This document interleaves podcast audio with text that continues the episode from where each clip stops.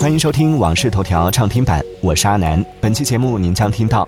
支付宝宣布集五福升级为五福节；iOS 十七点三正式版新增被盗设备保护功能；YouTube 第一网红在 X 平台首战告捷；TikTok 在美国启动裁员。接下来马上为您解锁更多新鲜事。近日，支付宝在发布会上宣布，今年的集五福升级为五福节，将于一月二十九号开启，二月九号大年三十开奖。同时，五福节期间，用户可以在支付宝上看短视频，瓜分三亿红包，用福卡兑换商品等。据美团、大众点评数据显示，截至一月二十一号，年三十至大年初八的旅游消费（含酒店、民宿、景点门票、交通等）提前预订量较去年增长约七倍。北京、上海、三亚、哈尔滨、重庆、成都、广州、西安、西双版纳、北海成为前十的热门目的地。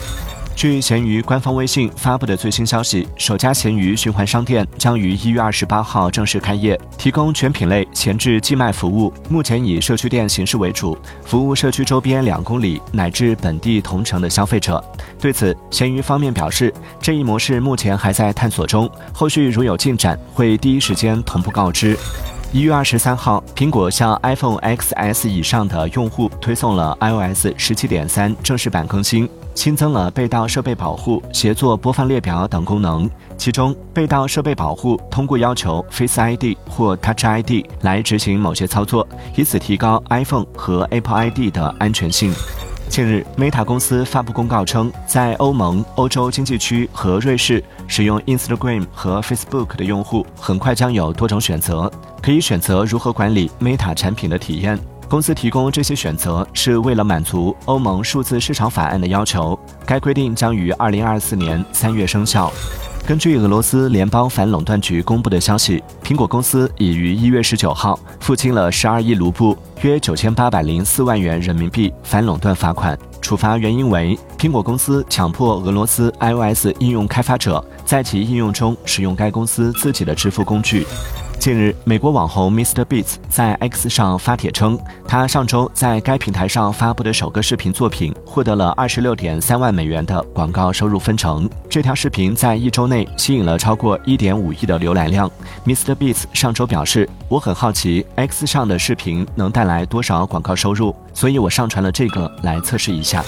一月二十三号，香港特区行政长官李家超表示，深圳湾口岸将于二月九号至二月十三号期间二十四小时通关，罗湖口岸将二月九号、二月十一号的通关时间延长至次日凌晨两点。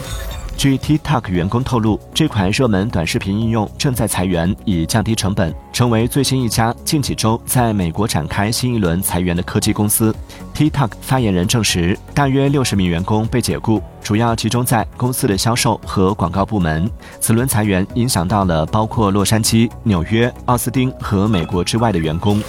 据报道，领跑汽车联合创始人、总裁吴宝军现已离职，领跑汽车将不再设总裁岗位。二零二零年五月，吴宝军加入领跑汽车，负责公司业务发展、营销、制造以及供应链。一月二十二号，中国食品安全网发布视频，打假东方甄选带货的一款稻花香二号五常大米，称经过检测，该款大米的水稻 DNA 指纹与稻花香二号标准样本的遗传相似度仅为百分之八十四点二三，被判定为不同品种。近日，沃尔玛中国投资有限公司因利用虚假的或者使人误解的价格手段，诱骗消费者与其进行交易，被深圳市市场监督管理局罚款五十万元。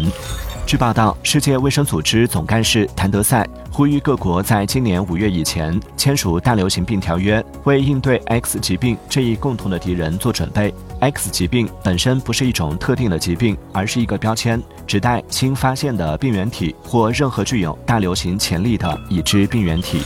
感谢收听《往事头条》畅听版，我是阿南。订阅收藏《往事头条》，听见更多新鲜事。